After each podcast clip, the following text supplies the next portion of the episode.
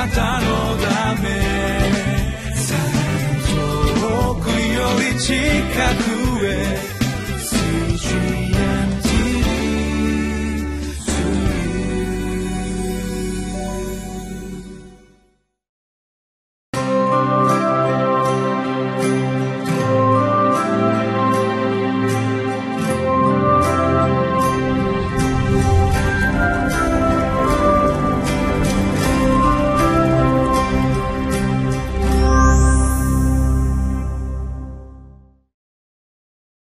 皆様、こんにちは。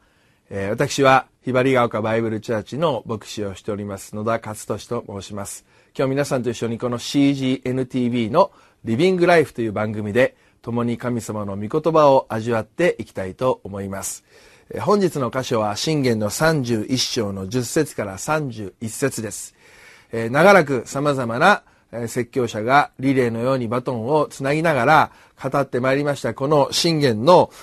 箇所も、えー、本日が最後ということに、えー、なっております。えー、そしてこの最後の箇所は非常にユニークな箇所でありまして、えー、しばしば表題や見出しでは理想の妻というふうにして語られる理想的な奥さんというのはこういう存在だ。何か非常にこう限定された内容のようにも思える箇所であります。この箇所については私には忘れることのできない思い出があります。今から15、6年前のことでありますが、まだ私が独身であった頃、え、私の先輩であったあ伝道師、え、牧師の先生が、私の先輩が私よりも先に、え、結婚をなさりました。その婚約式の時のことであります。えー、この婚約をする、それが礼拝で発表されて婚約式が行われたわけでありますが、そこに出てきた私の先輩と、えー、フィアンセの姉妹、その二人が皆に祝福され、また制約をした後で、私の教会ではいつも二人がこうみんなの前で証をする、スピーチをするということが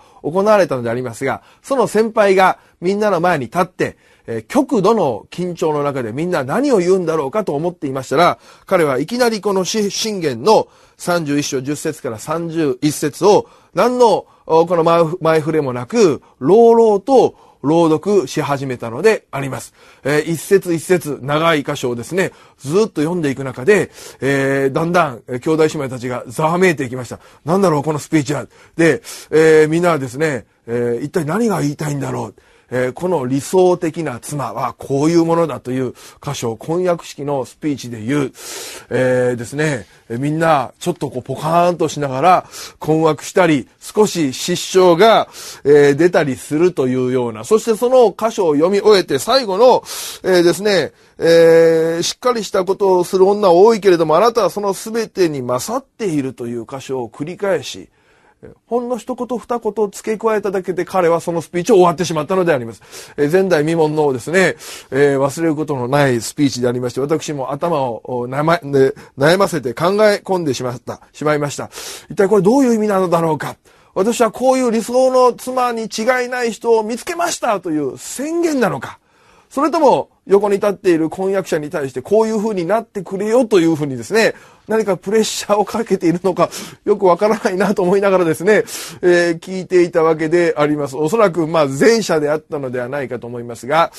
えー、非常にユニークなスピーチでしたが、16、7年経ちまして、いや、やはり素晴らしい御言葉の宣言だったなと思うことは、えー、その奥様はまさにこの御言葉通りの素晴らしい、しっかりとした奥様として、牧師夫人として、活躍をなさっているということであります。えー、前置きが長くなりましたが、今日はこの箇所を通して、神を恐れることが最高の人生を作ります。あまり、えー、この男女のこの結婚、え妻ということだけに限定せず、この箇所を共に味わっていきたいと思います。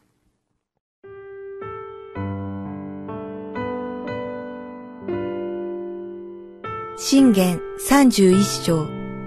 10節から31節しっかりした妻を誰が見つけることができよう。彼女の値打ちは真珠よりもはるかに尊い。夫の心は彼女を信頼し、彼は収益に欠けることがない。彼女は生きながらえている間、夫に良いことをし、悪いことをしない。彼女は羊毛や甘を手に入れ、喜んで自分の手でそれを仕上げる。彼女は商人の船のように、遠いところから食料を運んでくる。彼女は夜明け前に起き、家の者に食事を整え、召使いの女たちに用事を言いつける。彼女は畑をよく調べて、それを手に入れ、自分が稼いで葡萄畑を作り、腰に帯を強く引き締め、勇ましく腕を振るう。彼女は収入が良いのを味わい、その灯火は夜になっても消えない。彼女は糸取り棒に手を差し伸べ、手に糸巻きをつかむ。彼女は悩んでいる人に手を差し出し、貧しい者に手を差し伸べる。彼女は家の者のために雪を恐れない。家の者は皆合わせの着物を着ているからだ。彼女は自分のための敷物を作り、彼女の着物は雨布と紫色のより糸でできている。夫は町囲みのうちで人々によく知られ、土地の長老たちと共に座につく。彼女は雨布の着物を作って売り、帯を作って商人に渡す。彼女は力と気品を身につけ、微笑みながら後の日を待つ。彼女は口を開いて知恵深く語り、その下には恵みの教えがある。彼女は家族の様子をよく見張り、怠惰のパンを食べない。その子たちは立ち上がって、彼女を幸いなものと言い、夫も彼女を褒めたたえて言う。しっかりしたことをする女は多いけれど、あなたはそのすべてに勝っていると、麗しさは偽り、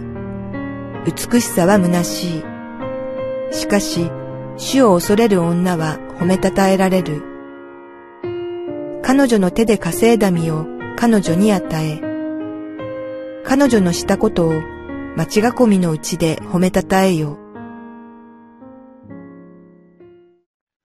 本日の御言葉の箇所、お読みいただいてどのような感想を持たれたでしょうか。先ほども言いましたように、理想の妻ということで語られているこの箇所であります。確かに素晴らしい理想的な女性、奥様の姿がそこに描かれているわけであります。彼女を、彼女の存在を通してその家庭がどれだけ祝福されているか。またこの女性の存在をご主人であったり、召使いであったり、子供たちであったり、町の人であったり、皆が喜んでえ受け止めているというようなことをこの箇所から読み取ることができると思います。また、この女性はもう家族のために、え、お仕事もし、家事もし、様々なことを大変朝から晩まで忙しくしているにもかかわらず、余裕がない、そのような状況ではなくて、25節を見ますと、彼女は力と気品を身につけ、微笑みながら後の日を待つ。ただ忙しくしているだけではなくて、彼女自身が何か人生を楽しんでいるし、心の中が平安でゆとりを持っていらっしゃるような、そのような姿を見て、私たちはまた、ああ、そんな風に生きられたらいいなと、えー、思うわけであります。また、注目すべきは29節、えー、この、夫が彼女に対して、しっかりとしたことをする女は多いけれども、あなたはその全てに勝っていると、と、その言葉で、締めくくっているわけでありますが、実は私たちはこの箇所を読みながら何かこの女性の姿を思い描くときに特に男性の皆さんはですね、あ素晴らしい、見目、見目麗しいというか、美しい女性をどうしても想像するかと思いますが、実はこの女性の外面的な美しさについては全く触れられていない。問題とされていない。それどころか30節では、うるしうわしさは偽り、美しさは虚しいと、外面的な美しさというものを否定するかのような表現まで出てくるのであります。そして、しかし主を恐れる女は褒めたたえられる。あくまで彼女の中にある内面的な美しさ、また彼女の神様を恐れる信仰こそが、この女性を素敵な人とし、また周りに愛される人格者として、えー、この導いているのだ。そのようなことを語っているわけであります。私はこの箇所を通して二つ二つのことを目想いたしました。一つは、優れたリーダーの持つ影響力ということであります。この女性は素晴らしいリーダーであったということができると思います。それは何か町の役人とか、で、その時代女性がどういう立場であったかということではなくて、リーダーシップの最も基本的な定義、それはリーダーは影響力を持つ。リーダーシップとは影響力を持つ。このように私たちは学ぶことができますけれども、その意味で言うならば彼女の影響力は素晴らしい。彼女は素晴らしいリーダーであった。立場ではない。何か権力という力ではなくて、この女性から滲み出てくる人柄、溢れる人格的な影響力というものを私たちは感じず、感じずには折れないのであります。この箇所を味わっていると何か、えー、彼女の姿だけではなくて、一緒に生活しておられる子供たちやご主人や、あるいは召使いの人たちの笑顔や、また快適そうな雰囲気まで見えてくるような気がするわけであります。そして二つ目私が教えられたこと、目想したこと、それは影響力の源は神様を恐れることだということであります。神様を恐れるとは、では一体どういうことなのでしょうか。御言葉の別の箇所に、賢い妻は主からの賜り物。素晴らしい奥さんというのは神様からのプレゼントだ。私たちが何か男性が支配したり、あるいはこき使うものでなくて神からのプレゼントのように受け止めなければならない。まさにこの信玄の31章に出てくる最後のこのご主人は奥様のことを何か神様からのプレゼントのように思っていた。そんな風な雰囲気が伝わってきますし、召使いや子供たちもなんて素晴らしいお母さんがまた女主人が我が家に与えられているのだろうかと思っていたと思うのであります。でも、そのように周りの人が感じるようになる一番の原因は、この女性が主を恐れていたこと。すなわち、この女性自身が自分に与えられた環境、家庭、人間関係というものを本当に大切に考えていて、ああ、これは主からのプレゼントだ。ここで私は頑張らなくちゃ。そのような思いを持って歩んでいたのではないかと思うわけであります。今日、私たちはこの箇所を通して学ぶべきことがあると思います。私たちが神様を恐れること。それは、今私たちが神様から与えられている家庭、環境、職場、学校生活、教会生活、いろんな状況があるかと思いますし、またその中にはうまくいっていない、ああ、ちょっと不満を感じるなと思うようなものもあるかもしれませんが、それを本当にこの女性のように神様が私にくださったものだ。この状況で私はベストを尽くしていこう。それが神様を恐れて生きることなのだ。えー、そのことをしっかりと受け止めていこうではありませんか。今日皆さんと一緒にこの箇所から問いかけたいこと、それは皆さんは神様から与えられた人生を本当に感謝して生きておられるでしょうかこのことを問いかけていきたいと思うのであります。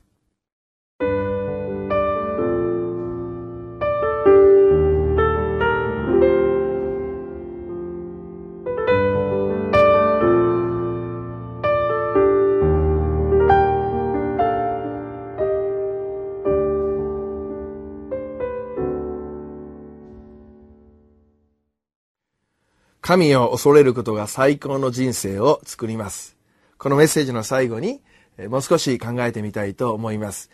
この理想の妻というそのような箇所でありますから、私の妻の話をしたいと思います。と言いましても私の妻は決して何か完璧な妻、理想的な妻。もちろん私は、彼のことを愛して、また本当に素晴らしい女性だと思っていますが、欠点もある一人の人間であります。でも、私がこの京都という場所から東京に来て5年間、全く環境が変わり、そして新しい教会に赴任する中で、神様に、最も感謝していることの一つは、私の妻の存在であります。妻が本当によく支えてくれて、また、教会のリーダーとして良き働きをしてくれているということ。そして今日の箇所を通して教えられたことは、ああ、私の妻も本当に神様を恐れて、与えられた環境を感謝して受け入れてるんだなということであります。彼女は、私と結婚する前は東大阪というところにいまして、えー実家のすぐそばに教会があって子供の頃から生まれた時からその教会に通っていました。えーもうそれは20年を超える信仰生活でありましたし、また、えーこの20代を超えてからは、献身して、教会のスタッフとして、牧会の働きをしたり、また音楽の働きをして、一生懸命、教会に仕えてきた人でありました。けれども、私との結婚をきっかけに、私の母教会であった京都の教会に、えーこの、まあ、引っ越しをして一緒に来ることになったわけであります。えー彼女は後ろ髪引かれるような思いもあったわけでありますが、でも神様の導きとして受け止めて、前の教会の人たちに別れを告げて、えー10年間この京都の教会で一生懸命環境に馴染み、そこでゴスペルの働きをしたり、一生懸命、まあ本当に教会性というものが大きく違っていたわけでありますが、えそこに順応しながら、良き働きをしてくれました。そして、10年経った時に今度は、全く違う、また東京に行くという、えそのことはさすがに彼女にとっては、ショックな面もあったようで、え少し、えこの、がっかりするような、私は、一つの場所で何年かかけて一つの働きをしたと思ったら神様がまた次の場所に移される。一体私にとっての最終的な場所はどこなんだろう。そのような思いにもなったようでありますが、でも3回目、この東京ひばりが丘バイブルチャーチに来た時も、彼女はその環境を神様からのプレゼントとして受け止めて、全力で一生懸命主に仕えてくれている中で、私の家庭は祝福され、教会も祝福されています。伴侶でありながら私もいつもその姿勢を見習わなければならないと思っているのであります。今日皆さんが置かれた環境はいかがでしょうか、えー就職、転勤、また進学、様々な状況の中で私たちの環境は変わっていきますし、人生のステージは変わっていきますが、でも主が置いてくださった場所で、花を咲かせていこうではありませんか。神様がくださったそこでの人間関係、環境様々な道具、その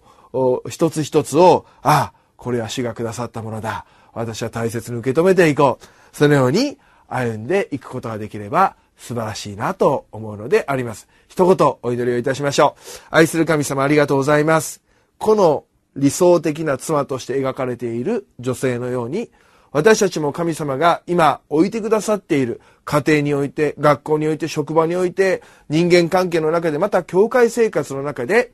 喜びを持って、神様を恐れながら感謝いっぱいの心でお仕えしていくことができるように、そして周りの人たちに本当に良い